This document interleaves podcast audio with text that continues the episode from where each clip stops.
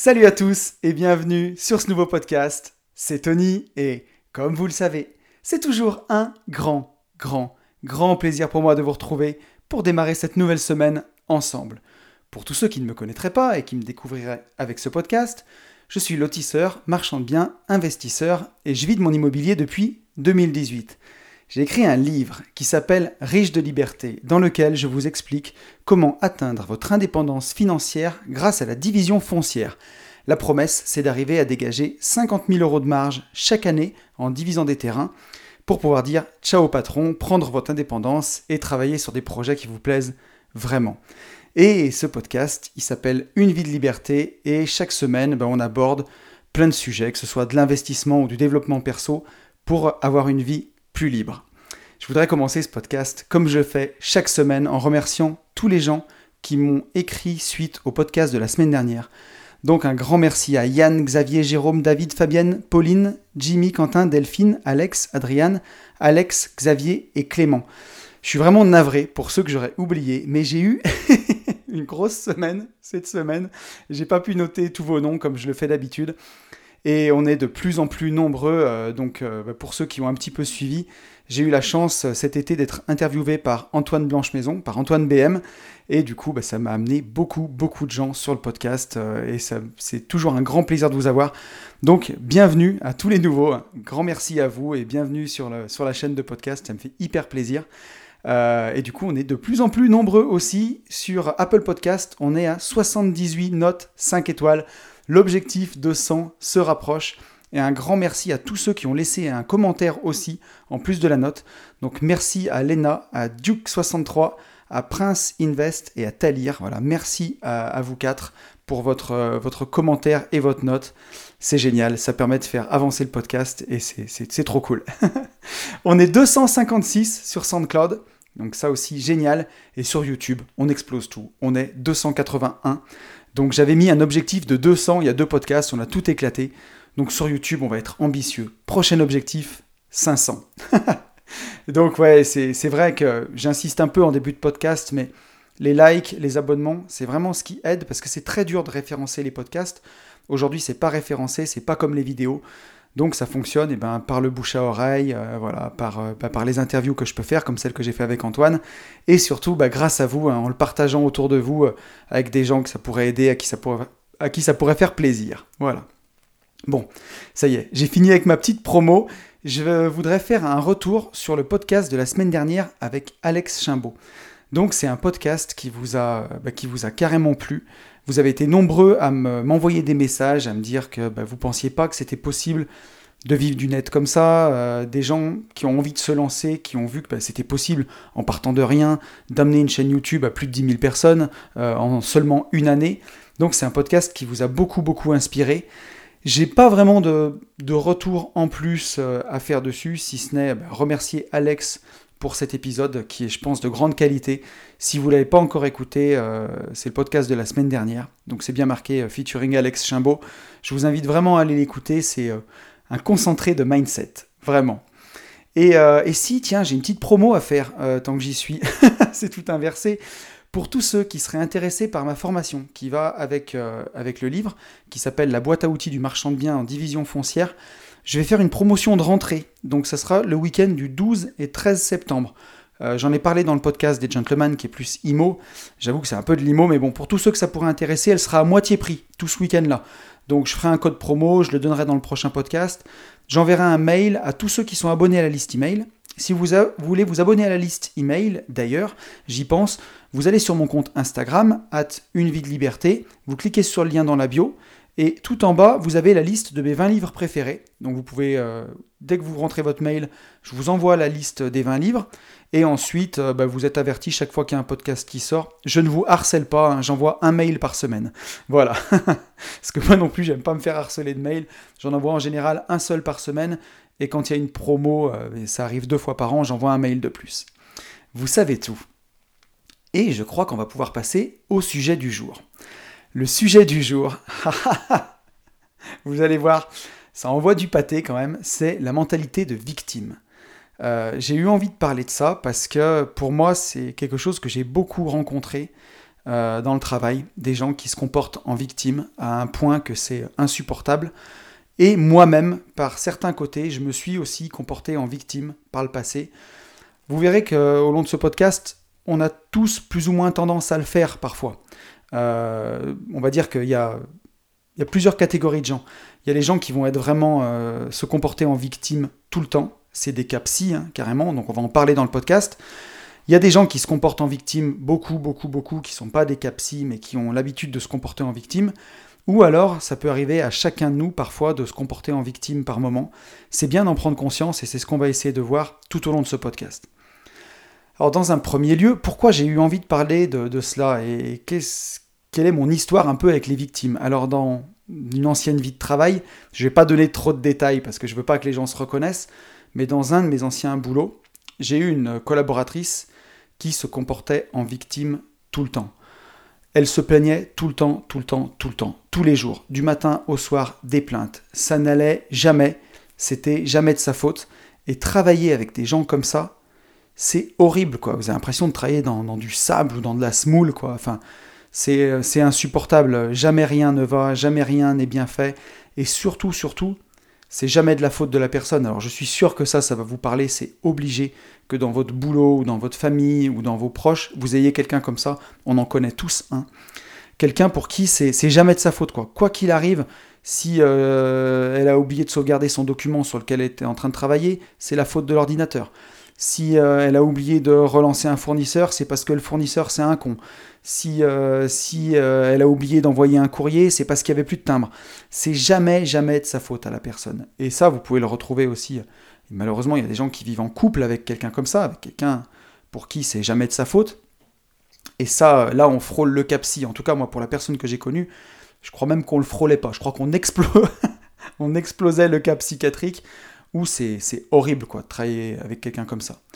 Et, moi-même, hein, il faut, le dire, j'ai été parfois, j'ai fait ma grosse victime, euh, à me comporter en victime où c'était pas de ma faute, notamment par exemple dans, dans mon ancienne vie, dans mon ancien boulot, où à un moment euh, j'avais tellement de pression quand je faisais mon burn-out que j'en ai même voulu à ma famille de m'avoir entraîné dans, dans une aventure entrepreneuriale familiale. Alors que je veux dire, j'y suis allé, mais de plein gré, quoi. Hein. Je savais ce qui m'attendait, j'y suis allé, c'est moi qui ai pris la responsabilité. Et eh ben, au plus fort de mon burn-out, par exemple, j'arrivais à me dire euh, pourquoi ils m'ont entraîné là-dedans, à faire la victime, quoi. Comme si j'avais aucune part de responsabilité là-dedans. Alors que, clairement, j'avais des responsabilités, quoi. Et, euh, voilà, et ça, ça a été euh, à un moment assez difficile. Et puis rapidement, j'ai réussi à ben, reprendre le contrôle, reprendre mes responsabilités, et on va en parler dans ce podcast si ça vous arrive, comment sortir de cette posture de victime, puisque c'est vraiment pas bon, et on va, en parler tout au long de, l'épisode. Si vous faites la victime, si vous considérez comme une victime, vous pouvez pas prendre les bonnes décisions, voire même pas prendre de décision du tout, euh, ou alors prendre des mauvaises décisions, et puis vous avancez pas, quoi. Si vous vous déresponsabilisez, bah, vous avancez pas. Donc, épisode très intéressant, que ce soit pour euh, affronter euh, des, des cas euh, de, victimes que vous pouvez rencontrer, comment gérer ces gens, ou si vous-même vous vous comportez en victime, bah déjà bravo d'écouter ce podcast, bravo de faire le, chemin pour évoluer, vraiment bravo à vous, vous pouvez vous, pouvez vous féliciter parce que je pense que c'est vraiment un gros boulot.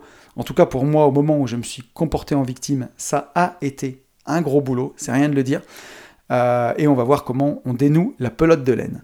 Alors tout d'abord, on va commencer par la définition de victime. Ce qu'on va en parler tout le long du podcast, c'est bien de définir le terme. Vous connaissez mon amour de la sémantique. Donc, euh, quelle est la définition de victime? Je suis allé ouvrir le dictionnaire et j'ai trouvé vraiment pas mal de choses. Une victime, c'est une créature vivante offerte en sacrifice aux dieux, par exemple. Ça peut être aussi une personne tuée ou blessée. Typiquement, la catastrophe a fait plus de 100 victimes. Ça peut aussi être euh, une personne injustement tuée ou condamnée à mort genre euh, les victimes du nazisme par exemple. Une victime, c'est aussi une personne qui subit des injustices de quelqu'un ou qui souffre. L'exemple que j'avais dans le dictionnaire, c'était se prendre pour une victime. on y vient, on y vient. Une victime, c'est une personne qui a subi un mal, un dommage, une victime d'un vol, par exemple. Ça peut être aussi une personne qui est atteinte d'une maladie ou d'un mal subi, une victime d'une crise cardiaque. Ou ça peut être aussi encore quelqu'un qui pâtit qui subit les effets d'une situation, d'événements, de choses néfastes. On peut être victime de son inexpérience, par exemple. Donc là, quand on a défini euh, tous ces termes, hein, tous les mots qui reviennent, qu'on voit, c'est le mot subi. Un mal subi, euh, quelqu'un qui, euh, qui sacrifie sa vie, a le sens du sacrifice, qui pâtit, qui subit les effets d'une situation, qui subit les injustices. Donc une victime, déjà, elle subit. Là, on a déjà dit pas mal de choses. Une victime, elle n'agit pas. Une victime, elle subit. Donc si on veut être maître de sa vie, si on veut avancer vers ses objectifs, on voit bien que la posture de victime, c'est daubé. ça va pas le faire, quoi. C'est pourri, puisque on subit. On est, quand on, subit, on n'est pas en train d'agir, quoi. C'est le contraire. Donc là, on le voit dans la définition de victime, le mot subit revient beaucoup. Et quand on est victime, donc, on subit les choses, et on subit quoi? On subit du malheur. On le voit bien dans tous les exemples qu'on a. On sacrifie son bonheur, euh, on subit des choses néfastes, on subit la maladie, on subit un dommage, un mal, on subit des injustices. Donc dans le mot victime, ce qui est inclus, c'est le fait de subir et le fait du malheur. Voilà. Donc, euh, donc euh, voilà, c'est la posture de victime, quand on la prend, elle est vraiment chargée très très négativement. Et si tellement négativement d'ailleurs que le mot victime, c'était avant, c'était quelque chose qui suscitait un peu l'empathie, un mot qui suscitait l'empathie. Une victime, c'est quelqu'un qu'on a envie de plaindre. Elle subit et elle subit du malheur, on a envie de la plaindre. Mais ces dernières années, je sais pas, enfin, moi j'ai euh, une fille qui est préado, qui a 12 ans à la maison, ma fille, euh, et je le vois euh, ben, en fréquentant aussi des forums et des gens plus jeunes, le mot victime c'est devenu une insulte dans le langage courant. ça, je ne sais pas si vous en avez conscience, mais des jeunes vont se dire ah, grosse victime, t'es vraiment une victime, arrête de faire ta victime. C'est devenu une insulte, ce mot-là. Donc il est devenu même connoté péjorativement. Dans le langage jeune, une victime, c'est quelqu'un qui n'est pas fort mentalement. Voilà. Si tu te comportes en victime, c'est que tu n'es pas fort mentalement. Donc on voit que ce mot-là, il est, il est vraiment chargé négativement. Euh, à la fois de, pitié ou d'empathie, mais aussi à la fois, c'est devenu une insulte, quoi. Clairement, quand on traite quelqu'un de victime, c'est une insulte. Donc, euh, donc voilà, donc on voit bien à quel point la posture de victime, on n'a pas envie de rester dedans. Et il faut pas rester dedans, parce que c'est pas bon, quoi. C'est clairement pas bon. La première question que je me suis posée, pour, pour préparer ce podcast, c'est pourquoi est-ce que cette posture de victime, c'est la plus facile à prendre en premier lieu quand il nous arrive un truc? Pourquoi la plupart des gens, beaucoup de gens, se comportent en victime? Euh, pourquoi la, moyenne, ça je le tiens du podcast de mon pote euh, Rudy Koya de Leadercast, qui avait fait un excellent podcast sur la moyenne, ne vous comportez pas comme la moyenne, et la moyenne c'est 67% des gens. Et on le voit bien, si on veut être maître de sa vie, si on veut être investisseur, on voit bien que ce n'est pas la majorité des gens qui font ça, qui, veulent une, vie meilleure, une vie plus libre, c'est bien l'autre moitié. quoi. Donc, euh, donc cette posture de victime, elle est vraiment prise plupart du temps par la majorité, par des gens qui, bah, subissent justement. Et pourquoi cette posture, elle est prise toujours en premier lieu? Bah, Ça présente des avantages déjà. Et oui, quand on se présente en tant que victime, bah, on n'a pas à endosser sa part de responsabilité. Donc c'est confortable. Voilà, c'est quelque chose de confortable. On le sait bien, la réussite, elle se situe en dehors de la zone de confort. Et là, on est dans quelque chose de confortable. Si, je euh, je sais pas moi, si euh, vous n'avez pas fait vos révisions, vous roulez, vous cassez votre voiture parce que vous n'avez pas mis d'huile, parce que vous ne faites plus vos révisions, vous cassez le moteur. Ben, vous pouvez blâmer le constructeur, vous pouvez blâmer euh, votre patron qui vous laisse pas vos vendredis après-midi pour emmener la voiture au garage, vous pouvez blâmer euh, le garagiste qui n'a euh, pas dû faire la vidange comme il faut la fois d'avant. En fait, la vérité, c'est qu'il faut faire entretenir votre bagnole, et c'est tout. et donc, en se positionnant en victime comme ça, bah, on n'a pas à endosser cette part de responsabilité, donc c'est plus confortable. Comme dirait mon ami Alex du Club des Rentiers, on peut faire son kiki malheureux, quoi. Voilà. Oh, c'est la misère, il m'arrive toutes les misères. On peut vraiment faire, faire son kiki malheureux et J'aime bien ce terme, ça me fait rire. Mais on n'a pas endossé sa part de responsabilité. Donc être victime, ça présente cet avantage-là. Après, il y a un côté euh, un peu judéo-chrétien, biblique, hein, dans notre, euh, on va dire, dans notre culture euh, française, qui nous dit inconsciemment qu'être un martyr, c'est bien, on va dire. puisque bon, le Christ, il a, subi, il a subi, il a, porté sa croix, il a eu une couronne d'épines, et il a eu droit à la résurrection, et voilà. Donc, inconsciemment dans notre culture, être un martyr, c'est bah, bien, c'est comment dirais-je C'est accepter, quoi. Euh, ensuite, sur cette posture de victime, comme j'en ai parlé tout à l'heure, il y a le côté psy, euh, vraiment quand, quand ça va trop loin, quoi. Donc les psys, ils parlent de posture de victime. Et cette posture de victime, elle sert à faire payer à l'autre notre souffrance. Donc on l'a bien vu hein, quand j'ai parlé de mon ancien taf, où, euh, je, blâmais un peu euh, ma famille de m'avoir entraîné dans cette galère, alors que le burn-out, je l'ai fait parce que je bossais trop. Voilà, on est 100% responsable, hein, je vais un peu spoiler la fin du podcast, mais on est 100% responsable. Donc c'était mon choix d'aller dans, dans une aventure familiale, c'était mon choix de travailler autant, et ainsi de suite, quoi. Donc, euh, en prenant une posture un peu de victime, ça me permettait de faire payer à l'autre le fait que je me sente mal, quoi. En ayant un burn-out, en étant, en étant pas bien, ça faisait culpabiliser les autres, quoi. Oh là là, Anthony s'est mis dans un état pas possible. C'est à cause de nous qui lui avons proposé de nous rejoindre dans cette société. C'est un peu ça, quoi. La posture de victime, elle est utile parce qu'elle peut faire payer à l'autre notre souffrance. Ça peut être dans un couple, hein, par exemple. Hein. Mais euh, mettons que vous soyez en couple, vous étiez très amoureux, l'autre veut plus de vous, vous vous séparez. Et eh ben en étant hyper malheureux, on va exagérer, mais hein, en arrêtant de vous alimenter, en arrêtant de vous raser, de vous coiffer. Euh... Arrêtez de vous raser, ça marche pour les femmes et les hommes d'ailleurs. non, je plaisante.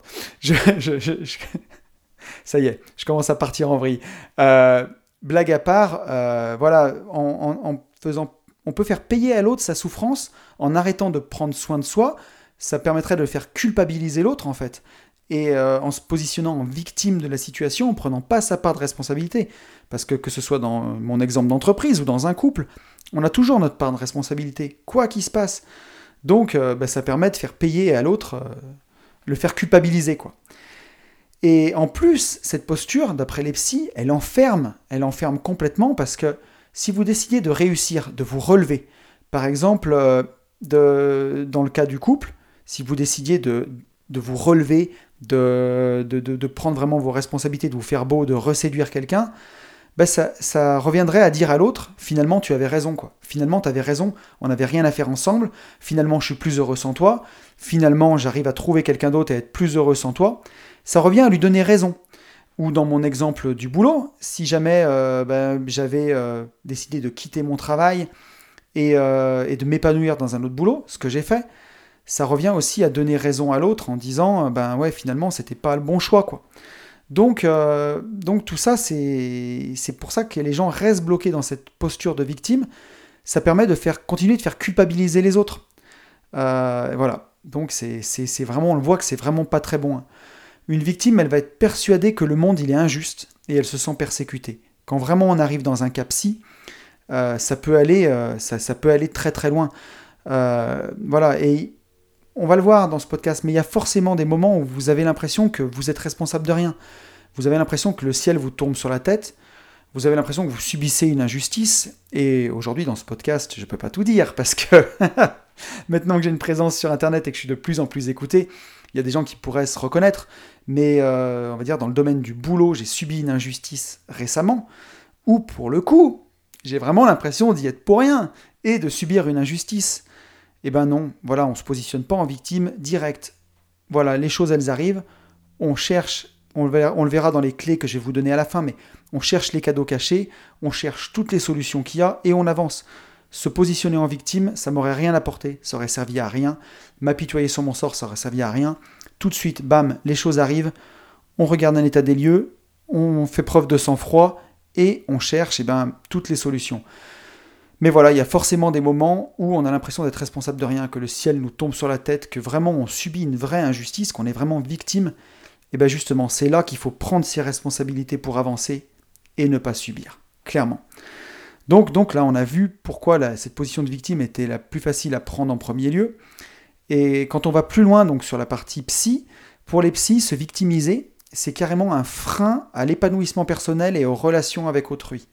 Donc on le voit, hein, c'est du côté des, des, psys, des psychiatres, des psychologues, c'est vraiment, euh, vraiment pris très au sérieux. Parce que ce processus de victimisation, il va chercher à dédouaner l'individu de tous les sentiments qui pourraient être culpabilisants, de ses responsabilités et pour ça il va accuser les autres. Et pour les psys, quand c'est jamais de notre faute en fait, c'est une histoire de confiance en soi en fait. C'est que on ne possède pas en nous la confiance qui serait nécessaire pour supporter ces responsabilités. Donc le, problème de base de tout ça, au fond, c'est un, gros manque de confiance en soi qui ne nous permet pas de supporter les responsabilités qu'on aurait en sortant de cette, de cette, posture de victime en fait. Donc, euh, donc voilà, c'est que la, personne n'est pas assez solide psychologiquement pour assumer. Et cette dimension psy, elle peut aller très très loin, elle peut même aller, euh, on va le voir encore tout à l'heure, mais elle peut aller jusqu'à la paranoïa, complètement. Quand on se victimise tout le temps, tout le temps et en permanence, ça peut vraiment aller jusqu'à la paranoïa, quoi, carrément. Et alors quand on est dans la paranoïa, c'est le plus dur en psychiatrie. Alors je suis pas psychiatre, hein, mais d'après en avoir discuté avec des amis qui sont psy, c'est euh, c'est le plus loin que ça peut. Si on va jusqu'à la paranoïa, par, euh, comment dirais-je par essence, quand on est parano, c'est qu'on a l'impression que tout le monde nous en veut. Donc quand vous vous aidez, cherchez à aider quelqu'un qui est paranoïaque, ben, il va le prendre comme une agression et ainsi de suite, et ça enferme, ça enferme, ça enferme. Donc voilà pourquoi il ne faut pas aller trop loin dans la, victimisation. Alors pour aller un petit peu plus loin, dans, les causes de la victimisation, on l'a vu hein, que c'était à l'origine un manque de confiance en soi. Ça peut être un manque de confiance en soi. Pour aller plus loin, euh, quelqu'un qui se place en victime, elle va vraiment analyser les choses de manière bipolaire. Toutes les bonnes choses qui lui arrivent dans sa vie, elles sont méritées, c'est grâce à elle, et toutes les mauvaises choses qui arrivent, elles sont injustes, quoi que ce soit. J'en parlais tout à l'heure pour mon ex-collaboratrice avec qui j'ai travaillé euh, quelques années. Euh, bah, toutes les mauvaises choses qui arrivent, c'était injuste, c'était jamais de sa faute, jamais, jamais, jamais de sa faute. Et cette attitude-là, c'est pas juste pour le plaisir que, la personne elle fait ça. En fait, c'est, d'après les psys, c'est pour refouler un sentiment traumatique qui serait lié au vécu personnel. Euh, pour les psys, la personne qui a cette propension à se victimiser, ça vient de son environnement familial. Alors ça peut être lors de l'enfance, soit des parents défaillants, très critiques, ou alors même des parents très protecteurs, qui ont résolu tous les problèmes pour l'enfant quand il était jeune, si bien que l'enfant, il n'est pas armé, quand il devient un adulte, il n'est pas armé pour affronter un peu euh, bah, tout le quotidien. Moi, ça c'est quelque chose que je peux dire que dans une certaine mesure j'ai connu, parce que j'ai grandi avec des parents quand même qui étaient euh, assez, euh, par poule, quoi, assez protecteurs. Et je me souviens quand je suis arrivé au lycée ou dans les études supérieures, j'ai pris quand même un peu des claques dans la gueule parce que j'avais eu l'habitude d'être très protégé, grandir dans un village de campagne et des choses comme ça. Donc c'est quelque chose que je peux, que je peux vraiment entendre. Euh, et ça peut être aussi ben, ou un traumatisme quand on a subi quelque chose qui nous a fait ressentir vraiment de la culpabilité et de la honte. Voilà.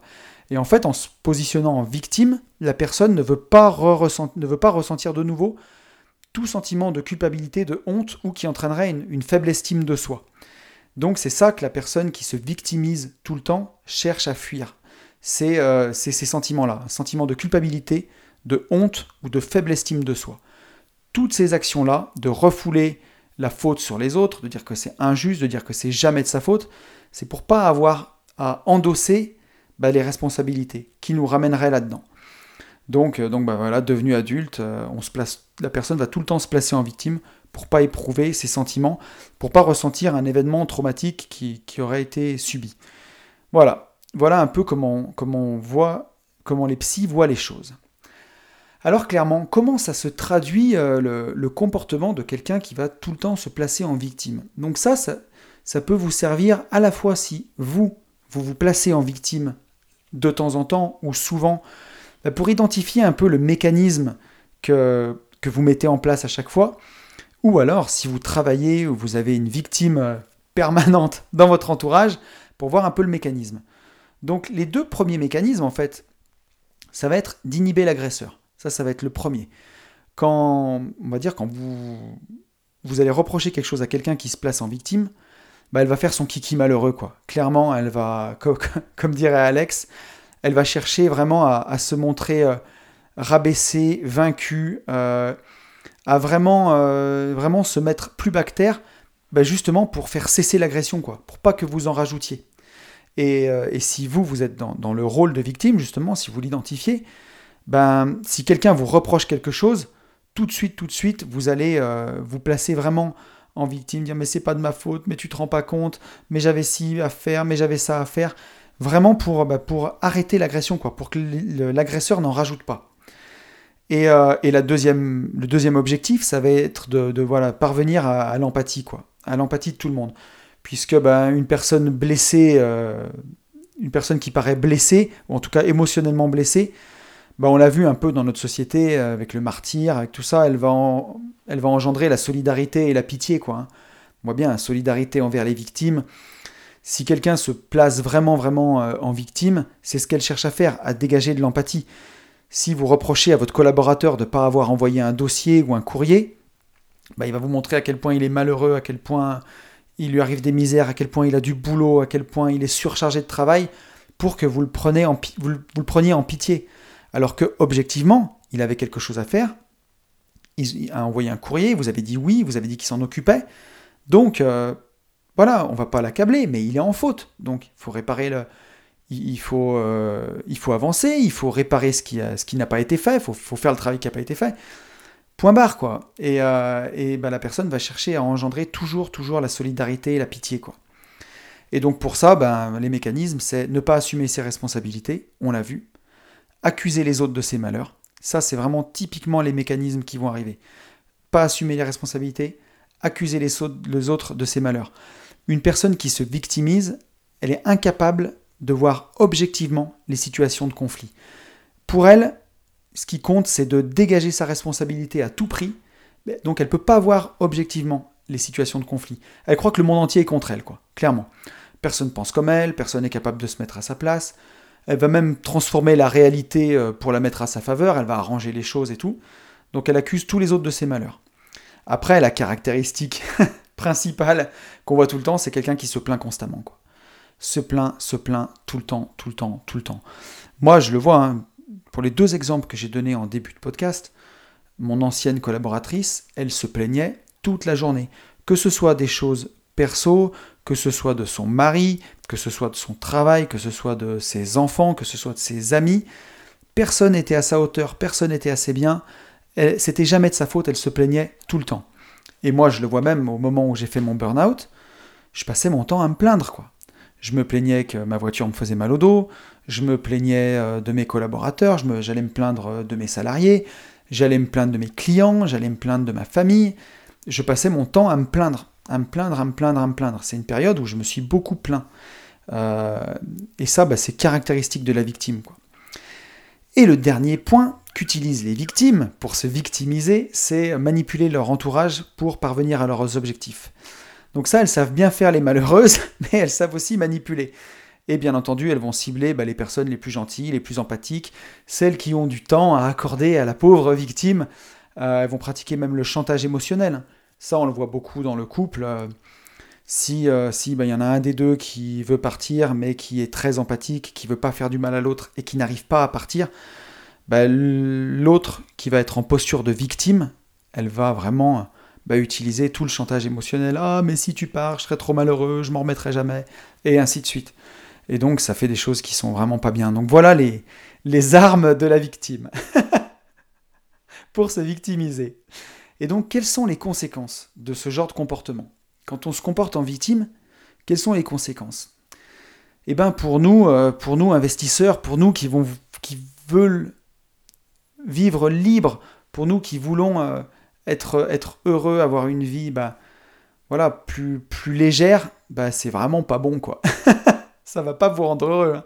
On le voit, euh, on l'a vu, euh, ce que disent les psys, c'est un frein à l'épanouissement personnel et aux relations avec autrui de se comporter en victime. Donc clairement, ça va pas nous aider. Dans le plan perso, c'est mort. Et, euh, et pour le plan pro, pour entreprendre, pour réussir, pour investir, pour aller de l'avant, bah, entreprendre, réussir, c'est résoudre des problèmes et apporter de la valeur. Voilà, clairement. Donc comment apporter de la valeur? Quand on est dans une posture de victime et que justement on ne veut pas voir les problèmes Comment apprendre à résoudre des problèmes si vous ne voulez pas les voir? C'est mort dans le film. on le voit, hein, on, peut le, répéter, mais clairement c'est ça. Quand on a envie d'entreprendre, c'est qu'on est capable de, voir des problèmes et de, voir des opportunités dans chaque difficulté. Donc si quand vous rencontrez une difficulté, vous la fuyez, bah, vous ne pourrez pas voir l'opportunité, vous ne pourrez pas résoudre le problème, vous ne pourrez pas apporter de la valeur. Donc clairement, la posture de victime, que ce soit dans le plan perso ou dans le plan pro-investissement, pour nous, elle ne nous sert à rien. faut laisser tomber. Euh, et après, les conséquences psy, hein, on a vu, on a pas mal parlé de psy aujourd'hui, mais ça peut carrément, quand, ça va trop loin, quand on se victimise trop, nous empêcher de prendre des bonnes décisions, voire ne pas prendre de décision du tout, puisqu'on on fuit le problème, on prend pas la décision. Donc là, c'est vraiment, euh, on laisse le truc daubé dans un coin, puis on attend de voir ce qui se passe. Donc ça, clairement, quand on a une mentalité d'investisseur, d'entrepreneur, c'est mort, on oublie. Hein. Et euh, quand on est vraiment dans ces conséquences psy, qu'est-ce qui se passe? On va, la, personne va focaliser à mort sur le côté injuste de ce qui lui arrive. Elle ne peut pas trouver de solution à son problème. Pour elle, bah, tout est question ou de faute ou de responsabilité, et ça ne permet pas de résoudre la situation. Et, carrément en conséquence psy, ça peut aller jusqu'à l'alcoolisme ou l'addiction, quoi. Complètement. L'alcoolisme, l'addiction, même la paranoïa, on l'a vu tout à l'heure. Et ça, on le voit hein, dans le, problème qui m'est arrivé récemment, dont, je ne peux pas parler dans les détails, mais la personne avec qui j'ai eu ce problème, elle ne voulait pas entendre mes solutions. Pour elle, tout était question de faute, de responsabilité. Et, surtout pas la sienne, quoi. Donc les, tout ce que je pouvais proposer en me sentant vraiment victime d'une injustice, tout ce que je pouvais proposer pour résoudre cette situation, c'était vain, c'était mort, ça pouvait même pas être entendu quoi qu'il arrive, la personne en face de moi était une pauvre victime, un pauvre kiki malheureux à qui il arrivait toutes les misères du monde, et donc on ne pouvait pas résoudre cette situation. Donc voilà, ça c'est vraiment, euh, vraiment à savoir et à prendre en compte. Et euh, dans les conséquences qui peuvent aller encore plus loin, c'est une tendance à exagérer tout ce qui arrive. Voilà. Euh, exagérer ben, le sentiment, même le sentiment de gravité par rapport à la situation dans laquelle la victime va se trouver la personne en tout cas qui se, qui se prend pour une victime. Et ça on le voit, hein. à force de se plaindre, se plaindre, se plaindre, ben, c'est la double peine en fait. Quand il vous arrive quelque chose dans votre vie, que vous vouliez pas, un malheur, une merde, un truc, c'est déjà, la peine elle est déjà là. Quoi. Voilà. La sanction elle est déjà là, la, la punition elle est déjà arrivée. Si vous faites que vous plaindre, vous allez vous miner le moral et vous vous infligez en fait une double peine. Et c'est ça qui est pas bon cette tendance à exagérer ce qui arrive, à ruminer, à se plaindre, elle empêche carrément de voir le côté positif des choses, elle empêche de réfléchir à d'autres alternatives, et, euh, voilà, et ça empêche de trouver les solutions euh, aux difficultés, ben, ça empêche de, prendre sa vie en main, quoi, clairement. Donc euh, voilà, bah écoutez, on s'est bien plombé le moral avec tout ça. Maintenant, on va remonter, on va voir qu'est-ce qu'il faut, qu'est-ce qu'il faut faire pour plus se comporter en victime, quoi. Si on va d'abord voir si vous, vous vous comportez en victime, qu'est-ce qu'il faut faire, ou si vous avez quelqu'un dans votre entourage que vous voulez tenter d'aider à ne plus se comporter en victime, si vous voulez entreprendre cette grande tâche compliquée, on le verra tout à l'heure, qu'est-ce qu'il faut faire quoi. Bah Déjà, je le disais tout à l'heure, mais si vous vous comportez en victime, si vous avez cette tendance euh, à vous comporter en victime, il faut comprendre qu'on peut voir une opportunité dans chaque difficulté ou une difficulté dans chaque opportunité. Ça, c'est super, super important à comprendre. Il faut comprendre que vous n'êtes pas le centre du monde. Voilà. Le monde ne tourne pas autour de vous. Donc, euh, toutes les misères qui vous arrivent, toutes les injustices qui vous arrivent, c'est pas vraiment des injustices, c'est juste que des choses qui arrivent, quoi, tout simplement. Elles vous arrivent pas à vous, elles arrivent, tout simplement. Vous n'êtes pas le centre du monde, tout, tout ne tourne pas autour de vous, euh, tout le monde ne s'est pas ligué pour vous faire des misères. Et ça, il faut bien le comprendre. On peut revenir sur le podcast que j'avais fait euh, sur la PNL il y, a, il y a quelque temps, entre la carte et le territoire. Il y a un seul territoire. Il y a un seul territoire et il y a plusieurs cartes qui peuvent le représenter. Ces cartes, c'est un petit peu des lunettes hein, pour voir la réalité. Vous pouvez voir la, vie en noir en mettant des lunettes noires, voir la vie en rose en mettant des lunettes roses. Les événements, ils ne changent pas. Les événements, c'est les événements, c'est les faits, c'est ce qui arrive. Votre façon de les ressentir, ça, vous avez du pouvoir. Vous n'avez pas de pouvoir sur les événements. Vous n'avez aucune prise sur ce qui va arriver dans votre vie. En tout cas, la seule prise que vous avez, c'est les décisions que vous pouvez prendre, c'est les actes que vous pouvez mener. Il y a des choses que, vous ne pourrez pas gérer, euh, qui, peuvent vous tomber dessus. Pour prendre des exemples d'investisseurs, mais si euh, votre immeuble il prend la grêle euh, et que toute la toiture est cassée, que vous ne l'avez pas prévu, que vous avez une grosse franchise d'assurance, vous n'y pouvez rien. Vous ne pouvez pas gérer le temps, vous n'y pouvez rien. Euh, soit vous pouvez vous plaindre de ce qui s'est passé, soit vous sortez votre carnet de chèques, vous réglez la franchise, vous faites faire les travaux et vous passez à autre chose. Clairement. Euh, je ne sais pas si mon exemple est excellent, mais je vais en trouver d'autres.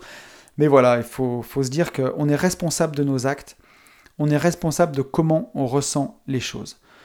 Donc cette posture de victime, c'est, on voit une victime, elle subit Donc nous, on décide d'agir. On ne veut pas se comporter en victime. On veut se comporter, on est maître de notre vie. Et dès qu'on se dit qu'on a les rênes, qu'on reprend les rênes de notre vie, ben on se plante un sourire. Et là, on peut affronter les choses. Voilà. On peut avancer.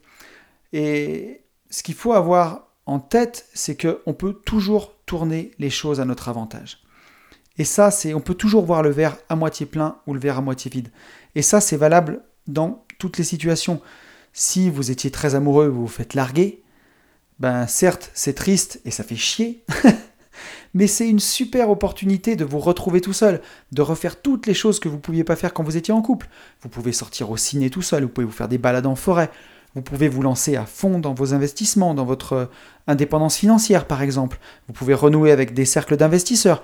Vous pouvez prendre du temps pour vous, pour aller au spa, pour vous faire masser. Vous pouvez faire plein de choses comme ça. Sortir de cette posture de victime, voir tous les avantages de la situation et embrasser ces avantages quoi. Euh, et embrasser aussi d'autres personnes si vous êtes célibataire. ça y est, je repars en sucette, n'importe quoi. Euh, mais vous pouvez aussi je le vois pour mon, ancien taf, où, euh, où j'ai fait deux burn-out. C'est vraiment un exemple où euh, je le vois pour moi, où j'ai pu retourner une situation, quoi. D'une situation désespérée où je travaillais 70 heures par semaine, où j'étais malheureux. C'est vraiment quand on touche le fond que, ben voilà, on peut reprendre appui pour rebondir. J'ai pu voir tous les côtés positifs de cette situation. Ben, je gagnais quand même plutôt bien ma vie, malheureusement, malgré tout.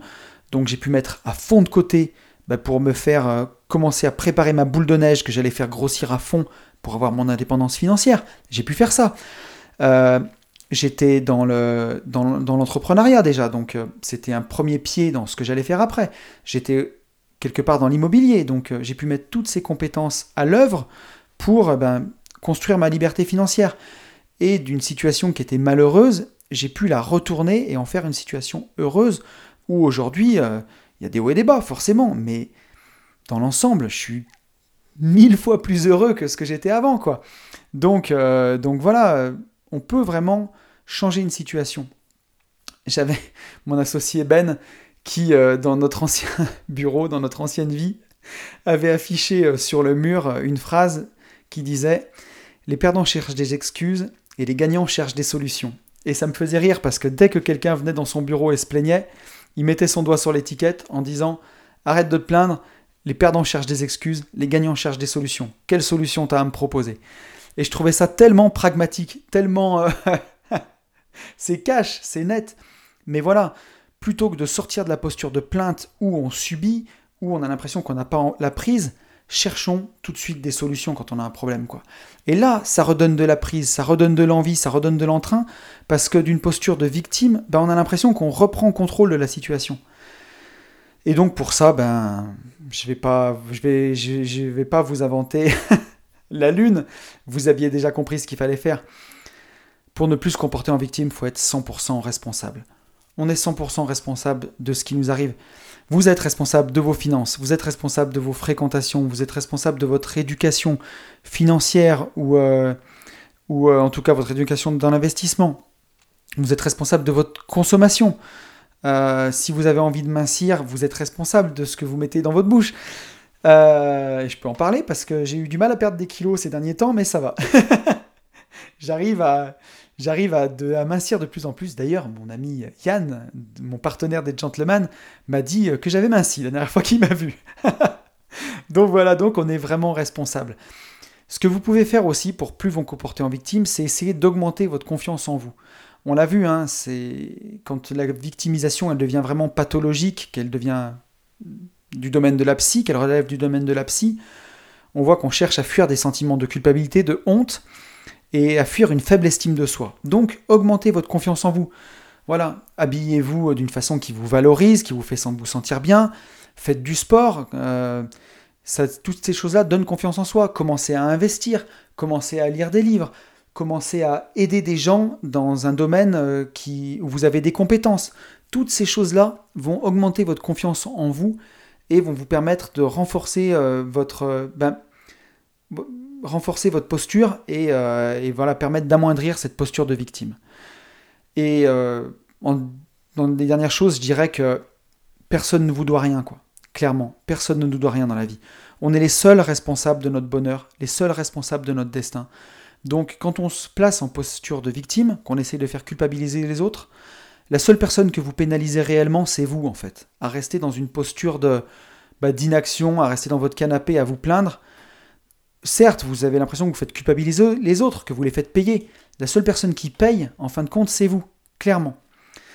Euh, ce que je pourrais donner comme, euh, astuce aussi pour sortir de, cette posture de victimisation, en cas de temps, ça serait euh, objectivité. Déjà, quand il vous arrive une tuile, ben, essayez d'analyser la réalité de la façon la plus objective qui soit. Est-ce que tout est si mauvais que ça paraît ou est-ce qu'il y a des points positifs? Cherchez les cadeaux cachés. Ça, ça c'est la première action. Voilà, essayez de se désensibiliser, d'enlever les émotions et de voir ce qui arrive avec objectivité. Je dis toujours, essayez de voir si la chose qui vous arrive, si elle arrivait à votre meilleur pote. Comment vous, vous, comment vous l'aideriez Comment vous verriez les choses Ensuite, isolez chaque situation pour établir les responsabilités. Donc essayez de voir vraiment les problèmes dans leur contexte et de voir les responsabilités que vous allez devoir assumer. Si vous avez fait une connerie euh, dans votre travail ou dans vos investissements, plutôt que de vous positionner en victime, essayez de voir, ben voilà, analyser la situation avec objectivité et, voir quelles responsabilités vous allez devoir assumer. Voilà. Euh, et ensuite, quelles actions vous allez pouvoir mener. Quelles actions vous, vous allez pouvoir essayer de mener pour changer cette situation. Et s'il y a quelque chose que vous ne pouvez pas changer, que vous ne pouvez rien faire pour le changer, eh ben, comment est-ce que vous pouvez avoir une situation, une, attitude en tout cas différente de vous plaindre Voilà. Si, euh, si vous arrivez une vraie tuile, si vous ne pouvez pas changer ce qui se passe, qu'il faille que vous l'acceptiez, voilà. Comment faire pour trouver toutes les alternatives à se plaindre? Ensuite, bah, vous l'avez deviné, la troisième chose à faire, c'est arrêter toutes les plaintes. Voilà, point barre. On se plaint pas. On se plaint pas, c'est, on l'a dit tout à l'heure, c'est la double peine, c'est ajouter euh, du malheur sur le malheur. Vous avez, déjà pris la tuile, vous avez déjà eu la mauvaise chose qui vous est arrivée. Donc la peine, elle est déjà là. Donc en vous plaignant, vous vous minez encore le moral. Donc vous vous rajoutez la double peine. Donc on arrête la double peine. On n'est pas là pour se fouetter, pour se flageller, on arrête de se plaindre. Et la dernière, c'est facile à dire, hein, et ça demande de la pratique et beaucoup de confiance en soi, mais faut prendre les critiques comme une partie de la vie, quoi. Tout simplement, avec philosophie. Je sais que là, euh, j'enfonce des portes ouvertes et j'apporte pas une vraie solution à des gens qui se comporteraient vraiment en victime ou qui ont vraiment l'impression que le ciel leur tombe sur la tête. Mais je peux pas dire mieux que accepter que les critiques, que la difficulté, que les problèmes y fassent partie de la vie, tout simplement. Et si on vous reproche des choses qui vous font vous sentir mal, qui vous font vous sentir coupable, honteux, ou qui vous font sentir comme une merde, quoi, grosso modo, une faible estime de vous, demandez des précisions. Toujours, toujours, toujours, toujours. Si euh, vous avez, on va prendre des exemples. Si vous avez déçu un partenaire de travail, allez, parlons, prenons des exemples. Vous êtes en SCI avec quelqu'un, vous êtes tous les deux, vous n'avez pas fait votre part du boulot, résultat, euh, il y a des loyers qui ne sont pas rentrés, par exemple, c'est de votre faute. Votre euh, collègue, votre, votre associé vous dit que vous êtes naze, que vous auriez dû bosser, qu'il est dégoûté et que vous êtes un con. Et là, vous vous sentez mal, vous vous sentez coupable, vous vous sentez honteux, vous vous sentez comme une merde. Faut pas rester là-dedans. Il faut pas rester là-dedans. Faut demander des précisions. Voilà. Plutôt que si, si, en plus, si votre associé est super virulent, vous dit tu fais chier, t'es nul, t'as abusé, demandez vraiment des précisions. Dire voilà, pourquoi tu dis que j'ai abusé? Parce que t'as pas fait les loyers. Et vous reformulez. Ok, donc c'est parce que j'ai pas fait les loyers que tu m'en veux. Oui, ben voilà, pourquoi je t'en voudrais pour autre chose? Ok, donc si je répare ma connerie, si je remets l'argent de ma poche, par exemple dans la SCI, que je fais les loyers que j'ai oublié de faire et que je vais chercher l'argent auprès des locataires et que je rembourse, tu m'en voudras plus. Ben ouais, ouais mec, je t'en voudrais plus si tu fais ça, forcément. Si tu fais ça, je t'en voudrais plus. Et voilà, pour la prochaine fois, sois, sois plus responsable. Ok, bah écoute, je te promets d'être plus responsable pour les prochaines fois et je vais faire ce que j'ai mis en place. Est-ce est, qu'on est quitte? Est-ce qu'on est bien? Ouais, ouais, on est cool. Vous voyez ce que je veux dire? Demandez des précisions. Si, euh, si juste vous prenez ce qu'on vous balance dans la gueule et que vous dites bah ouais je suis une merde j'ai pas fait ce que j'avais à faire c'est trop négatif. C'est trop négatif et ça s'ancre en plus. Ça va s'ancrer dans vos prochaines actions dans vos prochains les prochaines choses que vous allez vivre. Euh, si vous êtes associé euh, en SCI avec cette personne bah vous êtes encore pire que marié hein Parce que là, le patrimoine, c'est euh, full illimité en SCI. hein. S'il y a des problèmes, on vient vous chercher dans votre patrimoine perso. Donc cette personne-là, vous allez devoir bosser avec, vous allez devoir continuer avec. Donc demandez des précisions à chaque fois. Que ce soit pour lui comme pour vous, ça permettra de préciser vraiment les choses, pourquoi la personne vous en veut. Vous êtes actif, vous n'êtes pas en train de subir, et ça vous permet bah, de, réparer ce que vous n'avez pas bien fait, ce qui est cassé. Vous êtes actif, vous avancez, et, euh, et voilà. Et, euh, et ça, ça permet vraiment de sortir cette posture de victime. Vous reprenez les rênes, vous réparez ce que vous avez fait, et en demandant des précisions, ben le, la blessure d'estime de soi, elle est beaucoup moins grosse. Forcément que si on vous appuie euh, juste sur un point qui fait mal, ça fait moins mal que si on vous dit juste que vous êtes une merde, quoi. Clairement. Donc, donc voilà. Et, euh, et carrément, du point de vue psy, quelle est la thérapie quand vous êtes dans la victimisation, mais au niveau psy, quoi, que c'est aller vraiment trop loin? Là, il faut se faire aider, hein, clairement. Écoutez mon podcast, je crois que ça ne suffira pas, malheureusement. Mais euh, il faut s'attaquer vraiment à ces sentiments qui pourraient être enfouis de, enfouis de mauvaise estime de soi, de honte et de culpabilité. Et après, il faudra une prise de conscience sur les faits qui ont engendré cette mauvaise estime de soi, cette honte, cette culpabilité. Prendre conscience de sa participation dans ces actions-là et de sa responsabilité à des degrés divers. Peut-être assumer sa responsabilité à ce moment-là pour pouvoir l'assumer plus tard. Mais euh, voilà, là il faudra se faire accompagner pour aller plus loin.